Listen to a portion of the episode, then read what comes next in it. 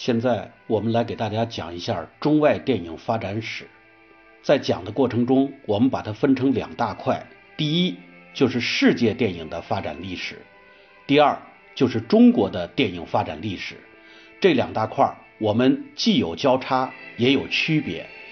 那么，在讲中外电影发展史之前，我们首先面临的第一个问题是，有一些参加研究生考试或者参加高考艺考的同学。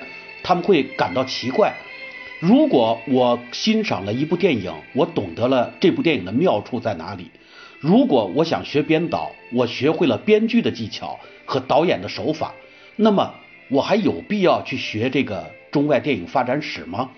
学中外电影发展史对我这个学习编导的经历会有什么样的帮助呢？那么，为了回答这个问题，我们先从一个电影故事开始讲起。呃，在上个世纪的八十年代，中国刚刚改革开放的时候，引进了一部日本的电影。那么这部电影呢，在中国引起了巨大的轰动。其中有一个形象呢，可以说是深入人心。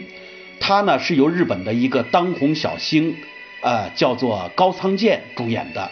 那么他在电影中演的这个角色的人物形象的名字叫杜秋。杜秋这个形象，或者高仓健的这个冷峻小生的模样，一时间成了中国很多年轻女孩搞对象时找的标准之一。甚至高仓健成为了当时还处于年轻时代的第五代导演的张艺谋的一个偶像人物。那么若干年以后，他拍了一部电影叫《千里走单骑》，居然还专门把这高仓健呢从日本请来为他主演这部电影。为什么这个电影这么火？这部电影的名字叫什么？我们来给大家介绍一下。这部电影的名字呢叫《追捕》，主演高仓健，讲述了一个怎样的故事呢？高仓健是一个日本的检察官，那么这个检察官呢，他呢是接手了一个案子，呃，正在调查期间，对方呢发现自己的阴谋就要败露了。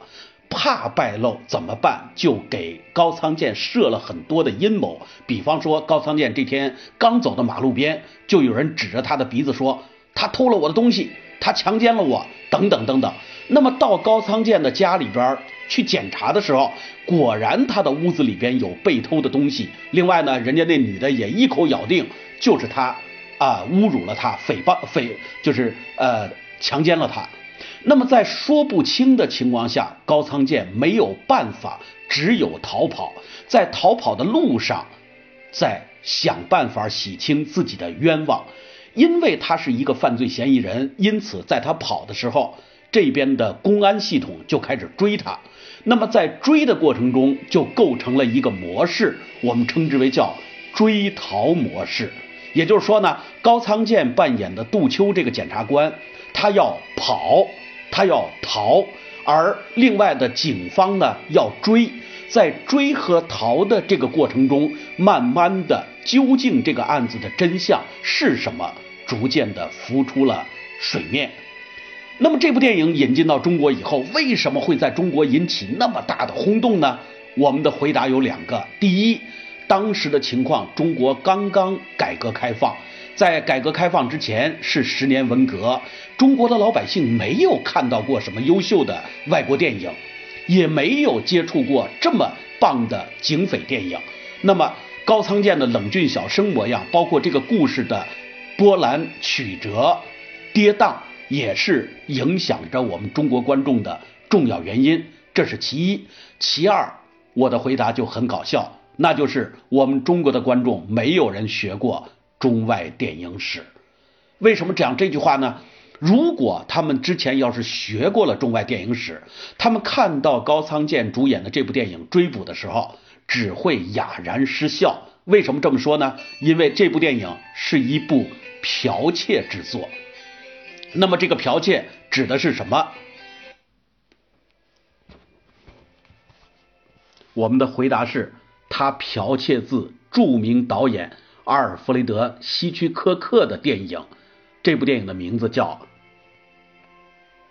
一个叫《三十九级台阶》，二一个叫《西北偏北》。原来追和逃这样的模式，早在希区柯克的时代就已经被希区柯克定下来了。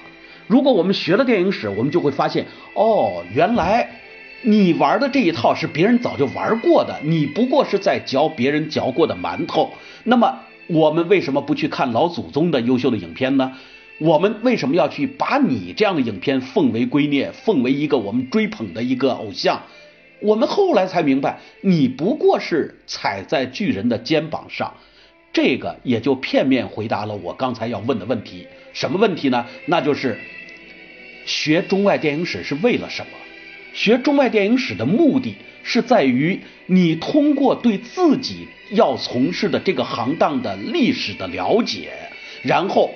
你要知道，在这个行当里边，过去的人们做出了什么伟大的贡献，今后的人们有可能做出什么新的贡献，以及在这样的过程中，向过去的和向未来的人努力的自己学习的同时，设想一下自己能不能有所创新、有所继承、有所发展，这就是学习电影史所必须的一个概念。